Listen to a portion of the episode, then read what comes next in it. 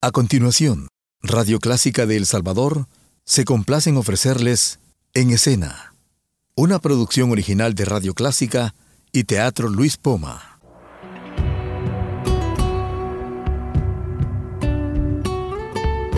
Siempre con usted, Radio Clásica 103.3.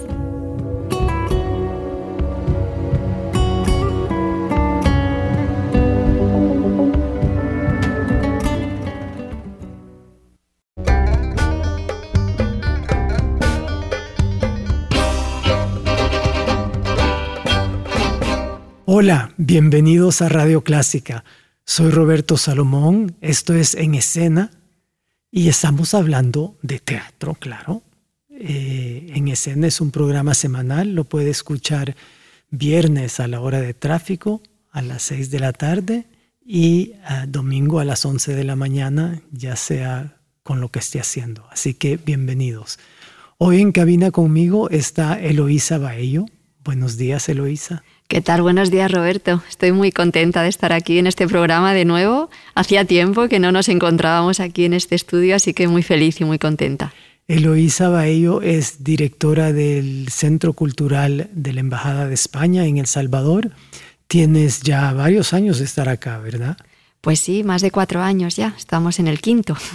¿Y hay una fecha límite para ustedes? Pues sí, normalmente la fecha tope son cinco años, así que estaría, si no hay nada raro, que siempre a veces puede pasar, ojalá, a mí me encantaría quedarme más tiempo, así que si no hay nada raro, este sería mi último año quizás por la pandemia precisamente van a alargar los tiempos. Eso pienso yo, ¿no? Que este año de la pandemia ha sido como mitad año, ¿no? Debería contar no menos. Cuenta, no, cuenta, Yo tengo una amiga que tuvo 80 años durante la pandemia. Oye, me parece un buen argumento. Voy a utilizarlo para y negociar. Me dice, no, no, los cumplí porque ese año no existe. Es verdad. Sí, eh, pues qué bien porque realmente nos hemos encariñado de tu persona y es, es una maravilla lo que, el trabajo que desarrollas acá y uh, pues enhorabuena. Muchísimas gracias. El trabajo del Centro Cultural es realmente impresionante. Para los que no lo conocen, pues acérquense, véanlo en las redes sociales y realmente es formidable. Y esta semana precisamente todavía hay tiempo para ver el festival Sí, este fin de semana todavía tienen tiempo para el festival, que tenemos además dos funciones, dos obras diferentes en cartel este fin de semana, una en San Miguel y la otra en San Salvador. Y además tenemos una exposición vigente hasta el miércoles 27 de octubre, que también les invitamos todos a, que puedan visitarla porque es una exposición que realmente construye un relato muy hermoso de la pandemia y de la situación de crisis sanitaria que ¿A hemos dónde es esta exposición? En el Centro Cultural. En el Centro Cultural. Sí, está hasta el miércoles 27 incluido. Y bueno, se hizo una convocatoria abierta a toda la ciudadanía de Iberoamérica, entonces tenemos más de 50 obras de todos los países de Latinoamérica prácticamente. Eh, y bueno, pues cada uno desde su mirada, ¿no? Contando cómo ha vivido esta situación eh, de pandemia, de confinamiento, de encierro, de enfermedad, ¿no? Y hay pues desde relatos positivos y felices hasta miradas muy duras y muy críticas. Hay una combinación de muchas construcciones, ¿no? Que, al final pues nos hacen como todo un, un, caleidoscopio, ¿no? Un puzzle de las diferentes piezas que conforman esta época tan, tan extraña, ¿no? Que nos ha tocado vivir. Extrañísima.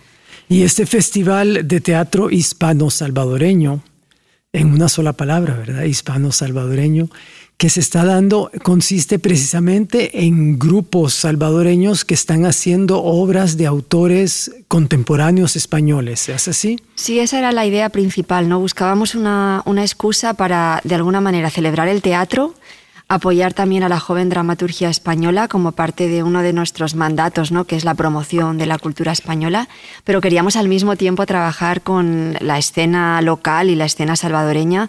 Entonces nos parecía como una convocatoria eh, bien abierta y bien pues, con muchas posibilidades ¿no? para adaptar e interpretar obras de dramaturgos españoles desde la situación eh, salvadoreña. Así que esa es la convocatoria y así este ya es el cuarto año creemos que poquito a poco se va consolidando, ¿no? Y así va ya lo creo, creando ese momento, ¿no? En octubre, donde ponemos en marcha esa, ese espacio, ¿no? Mensual. Sí, yo debía de participar el año pasado, pero no se dio. El año que viene, que es la quinta edición, Roberto, vamos a por el año que viene. Sí, me parece una combinación perfecta, ¿verdad? Porque estamos viendo compañías jóvenes y compañías experimentadas eh, tomando textos de autores recientes españoles que, eh, que no conocemos. Entonces es una manera de, de acercarnos también a la nueva dramaturgia española y me parece que hay cosas muy buenas. Eh, bueno, hay de todo. Hay de todo, o sea, siempre lo bonito también es eso, la pluralidad, ¿no? Eh, hay voces jóvenes de, dramaturgos jóvenes, como es el caso de Luis O'Malley o de Carmen Soler, que son la, pieza de Carmen Soler, por ejemplo, que ya es eh, del equipo de Sánchez Sinisterra, es la primera vez que se estrena, o sea, es un estreno a nivel mundial porque nunca se había estrenado, es una pieza reciente de ella así que estamos muy contentos. Eh, y hay experimentados como Juan Mayorga, que es uno de los gran, el gran, gran dramaturgo actual español. Bueno, yo creo que este que no me oiga Sánchez Sinisterra. Este fin de semana yo creo que tenemos a dos de los grandes dramaturgos, Juan Mayorga y Laila Ripoll, que para mí también ella es una de las grandes voces de la dramaturgia española, ya, ya consolidados, ¿no? Son contemporáneos, pero ya son voces importantes y de referencia, así que tenemos dos grandes obras en escena este fin de semana. Así que no se pierda el Festival de Teatro Hispano Salvadoreño que está del 8 de octubre hasta el 2 de noviembre, así que todavía estamos, estamos en medio. Estamos ahí en medio. Además, este año hemos tenido la suerte de poder complementarlo con actividades eh, paralelas que se salen del teatro. Hemos tenido también danza en la calle eh, con sinestesia. Eh, era una propuesta que hablaba de repente de un mundo post-apocalíptico ahí, con máscaras, sellos, muy real todo y muy, muy, muy actual parecía, huyendo y escapando de un mundo en crisis que quedado destruido tras una crisis, entonces bueno, era como todo muy, muy real, demasiado lamentablemente. Y luego también cerramos con un concierto de unos músicos de folk de España que vienen y que van a estar aquí interactuando con un cantautor nahuatablante. Así que estamos muy contentos también de esas fusiones y de esas actividades paralelas, ¿no? Que le ponen también otro toque al Festival de Teatro y que nos hacen salir de la, del Teatro Nacional y de las salas de teatro a la calle, ¿no? Para también complementar el teatro con otras actividades. Sí, la fusión es la palabra del, de nuestro tiempo, ¿verdad?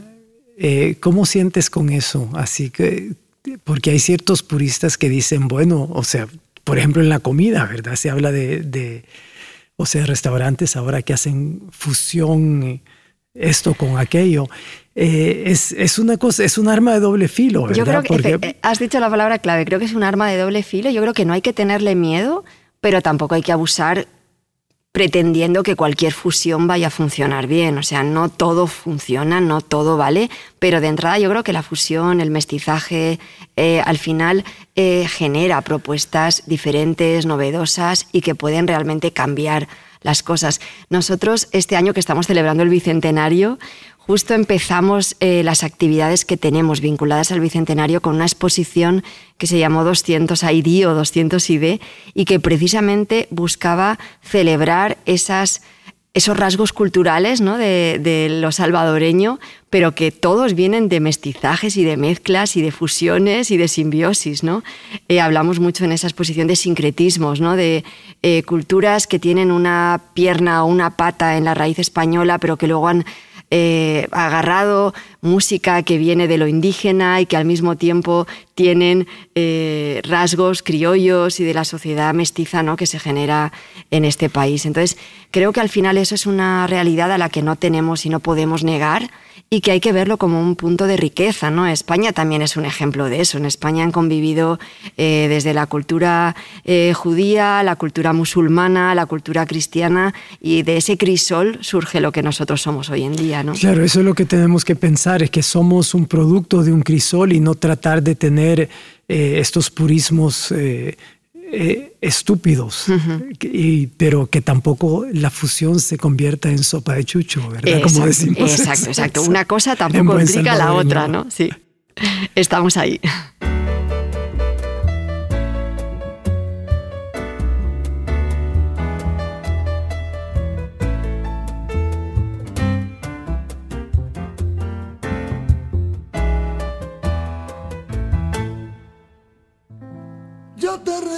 Cariño, mucho fuiste para mí.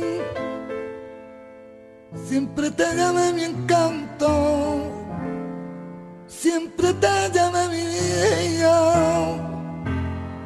Hoy tu nombre se me olvida. Estamos conversando con Eloísa Baello, directora del Centro Cultural de la Embajada de España, y eh, están en pleno festival de teatro, así que si se perdió el primer segmento, no se pierde el festival, que está en cartelera en distintos teatros del país.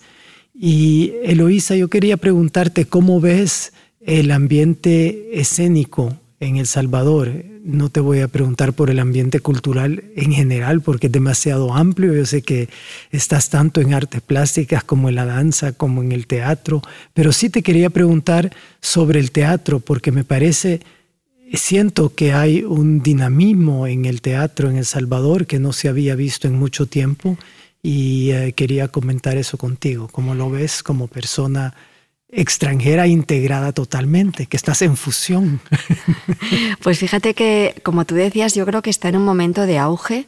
Además, eh, comentábamos un poco con Emeti Pleitez, nuestra compañera del Centro Cultural que lleva las actividades de teatro, que sí que es verdad que todas las escénicas eh, fueron las que de alguna manera más sufrieron la primera etapa de la pandemia, ¿no? porque cuando se cerraron todos los espacios, digamos que a lo mejor hay otras artes que se pueden reconducir, que se pueden reinventar con más facilidad. De hecho, muchas obras de teatro se grabaron en vídeo para poder difundirse de otras maneras. Nosotros estábamos en aquel momento con Triángulo Teatro y se planteó un festival virtual y se convirtieron las obras a través de grabaciones en piezas audiovisuales y funcionó de alguna manera, pero sí que hablábamos con Emeti que sentíamos que falta el calor del público y ese momento de comunión, ¿no? Cuando tú estás en, el sentado en la buteca del teatro y ves ahí en directo a la persona que está interpretando un papel, un personaje. Entonces sí que creo que ahora desde que se han reabierto las salas, por eso de en parte no hay tanto auge, ¿no? Porque te das cuenta de que el teatro necesitaba el público y que el público necesitaba el teatro, ¿no? que hay ese espacio de comunión que se da en una obra de teatro, lo necesitan tan, de un modo tan explícito, otra, no, lo necesitan tanto a lo mejor otras artes. Y creo que el teatro es, parte ¿no? de, su, de su ser. Así que creo que desde que se han abierto los espacios eh, se está volviendo a las salas con mucha con muchas ganas, ¿no? con mucha pasión y con muchas ganas de volver a ese contacto directo con, con la escena. Así que bueno, yo creo que es un buen momento. El POMA también está estrenando varios espectáculos. Eh, ahora en el Teatro Nacional, como decía Roberto, tenemos dos obras este fin de semana porque también nos hemos ido a San Miguel. En marzo nos fuimos a Santa Ana siempre con la intención de tratar de llevar las obras a otras ciudades del país y que lleguen y se puedan presentar en otros espacios. Así que bueno, ojalá esto continúe, ¿no? Y podamos seguir siendo testigos, ¿no? De una escena así de floreciente. Sí, sí, respetamos realmente los aforos limitados, ¿verdad? Que estamos haciendo, por ejemplo, en el Teatro Lispoma, estamos respetando religiosamente el, el, eh, yo siempre uso la palabra religiosa, pero es porque el teatro es el, último acto de comunión no religiosa. hemos hablado también de comunión antes, es verdad.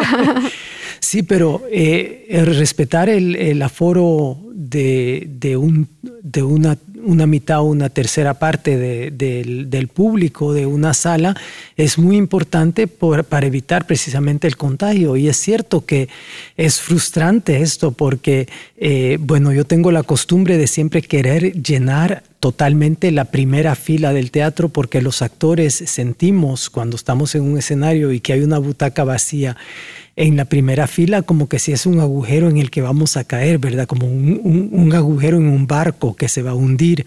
Entonces, esto, esto es muy difícil de repente de mirar la sala y verla más que la mitad vacía.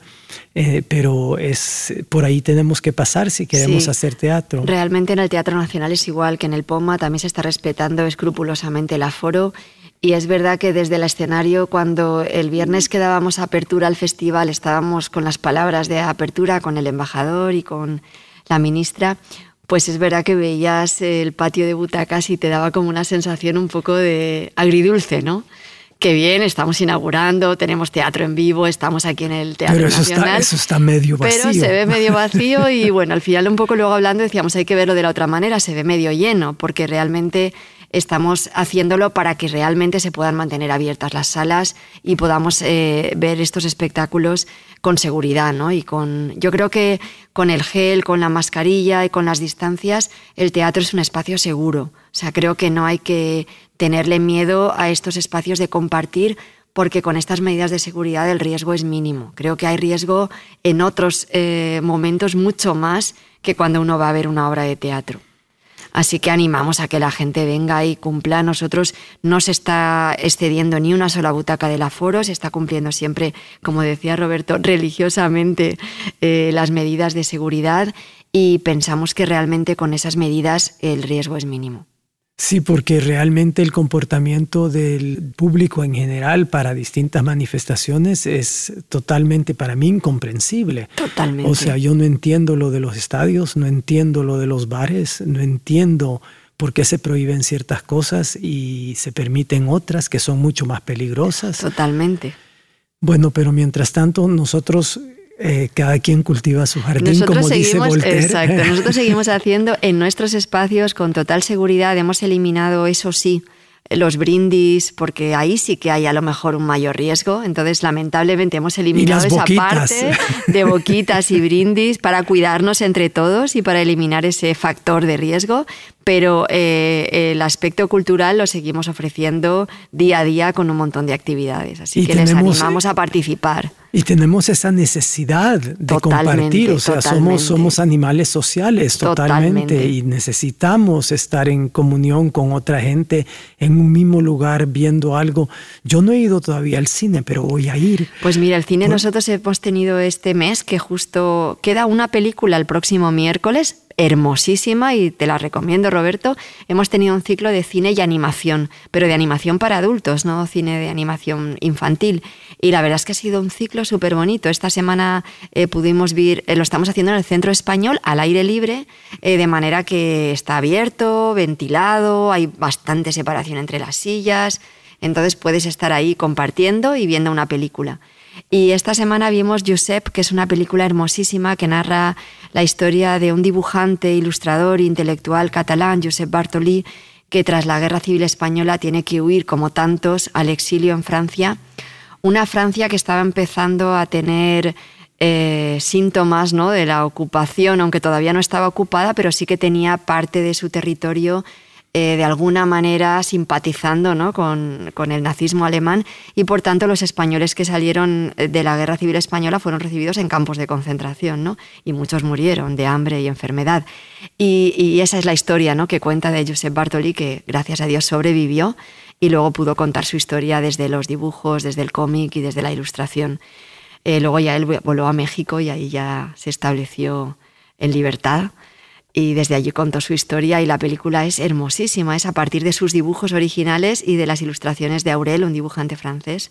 Así que nada, súper recomendada. Esta fue la semana pasada, ya no pueden ir a verla, pero pueden ir la semana que viene a ver Un día más con vida, basada en el libro de Richard Kapuczynski, eh, cuando él estuvo narrando en Angola la guerra civil, eh, de allí de Angola, en los años 70. Así que bueno, es una película hermosísima. Y volviendo al teatro, los, ¿tú encuentras que los temas de la nueva dramaturgia española hay, hay puntos en común o cada quien está en, en líneas totalmente distintas? Totalmente pero todas hay, hay, un punto de común de, de la alienación del ser humano en esta sociedad contemporánea, ¿no? Sí, yo creo que además justo en las obras que tenemos en este en cartel, en este festival, se ven diversos temas muy diferentes y tratados de maneras muy diferentes, pero siempre ves que hay puntos en común. Las dos obras que ya se han estrenado y que ya hemos visto, eh, por ejemplo, Nadie volverá a hacernos daño, es una obra que habla de la violencia de género, pero con un humor negro en el que te ríes un montón, pero hay un tema de fondo muy duro, ¿no? Que es la agresión y la violencia hacia las mujeres, ¿no? Ahí tenemos a bueno, Alejandra Nolasco y Egli La Reinaga que hacen unos papeles fantásticos en un dueto espectacular en este texto de Carmen Soler eh, sobre la violencia de género que creo que es eh, absolutamente universal. O sea, Carmen Soler es parte de la, de la, de la formación de Sanchis Sinisterra. Eh, ella es parte de Nuevo Teatro Fronterizo y de hecho Carmen Soler y Sanchis Sinisterra están dando un taller que comienza creo que en un par de días y que hemos estado haciendo publicidad. No recuerdo si ya se cerraba esta semana la inscripción y comienza la semana que viene el taller Eh, así que sí, es uno de los grupos pues, más relevantes ¿no? del panorama español y está también participando de este taller. Y, lo de O'Malley, que es una cosa más anecdótica, es delicioso, ¿no? Y lo, de O'Malley es como un... También desde la risa, de alguna manera, desde el humor, desde esos puntos de... Es, como sketch, ¿no? Así, eh, de tono divertido, ¿no? Pero que de alguna manera también reflejan la soledad, ¿no? el aislamiento, la alienación de alguna manera de muchos seres humanos, de muchas personas, de muchos de nosotros en algunos momentos. ¿no? Yo creo que todos, con independencia de la situación en que vivamos, hemos tenido esas situaciones en que puedes tener compañía, pero al mismo tiempo te sientes muy solo. ¿no? Y de eso habla O'Malley en sus sketches y en sus eh, textos que hablan de las dificultades y de las, de las de, los problemas de las relaciones de pareja, de las relaciones de amistad, de los triángulos, o sea, ahí hay como, habla de varias situaciones que no quiero desvelar más, pero que bueno, te plantean una situación que a partir de la anécdota divertida eh, te transmite esa soledad que hay en el ser humano. Sí, y el humor negro es una cosa muy particular y que no a todo el mundo le gusta, pero bueno, a mí personalmente me encanta. Por, por cierto, anoche estrenamos una obra de humor negro en el Teatro Luis Poma, que es de un La Niña de los Cuchillos, ¿no? yo tengo que hablar a ver qué día puedo ir a veros antes de que la quitéis de cartel, porque quería haber estado ayer, pero teníamos un trabajo eh, importante también con... Bueno, mi marido está participando en un proyecto que ayer se presentaban los resultados de este proyecto con el Teatro del Azoro, entonces no, no podía estar en los dos sitios al mismo tiempo, pero tengo pendiente y vamos, tanto Rosario como Mercy como Santiago me han invitado, así que no voy a faltar. Es una obra de Luis Ailón, que es un dramaturgo mexicano extraordinario y que, bueno, ya es la sexta obra de Luis que se hace aquí en El Salvador. Eh, yo personalmente he dirigido dos de ellas, pero estoy por hacer una tercera, pero me parece un autor formidable. Pero quería preguntarte por el humor negro. ¿Es una cosa, tú consideras que el humor negro es una cosa aprendida? Porque no a todo el mundo le gusta y yo siento que en El Salvador no pega tanto como en otros países. Y este fíjate que en España tampoco es tan común. Me, me ha hecho especial ilusión que las dos primeras obras tratan temas duros como la violencia de género, como es pues eso, la alienación del ser humano y lo solo que uno se puede sentir en un contexto. Y hacerlo en un plan cómico. Y hacerlo en un plan cómico. Los ingleses parece que tienen, que, tienen más ese, Más experiencia en ese tema, ¿verdad?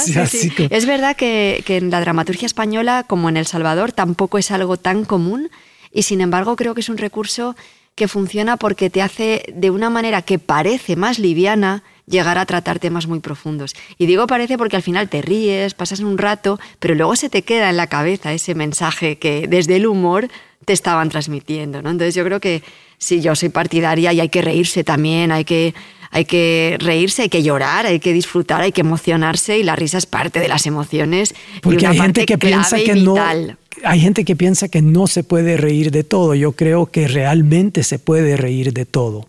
Yo creo que nos podemos reír de todo siempre desde el respeto. Para mí hay una línea clave que es el respeto. O sea, lo que a lo mejor no tiene sentido es hacerlo de una manera en que hagas daño a alguien.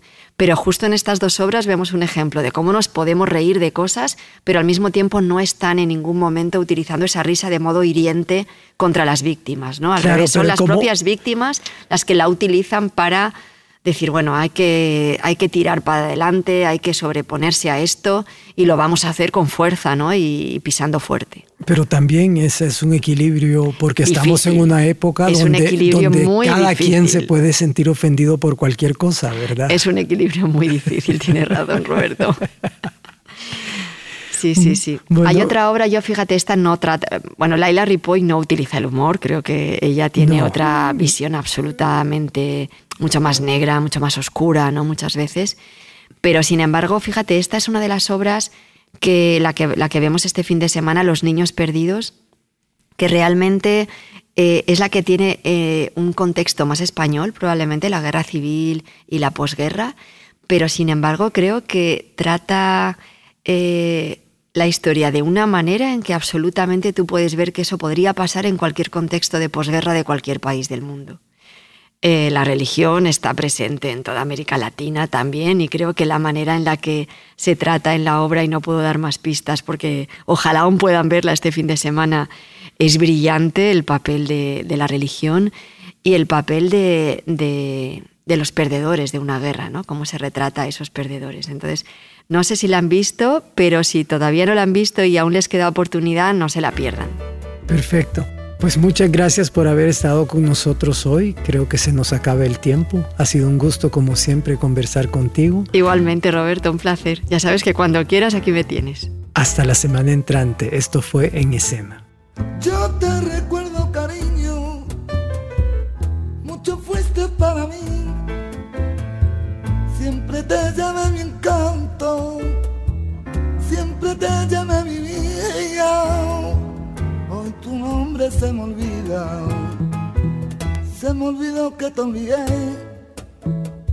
Se me olvidó que te dejé. Lejos muy lejos de mi vida. Se me olvidó que ya no estás.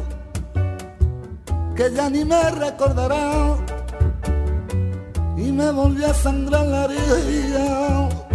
Se me olvidó que te olvidé como nunca te encontré. Entre las sombras escondidas y la verdad no sé por qué se me olvidó que te olvidé. A mí que nada, se me olvida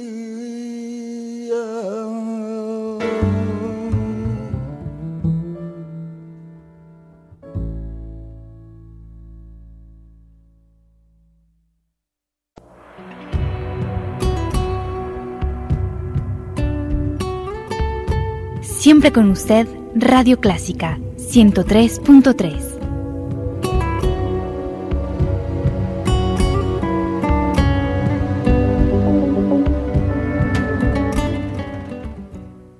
Radio Clásica de El Salvador presentó el programa En Escena, una producción original de Radio Clásica y el Teatro Luis Poma.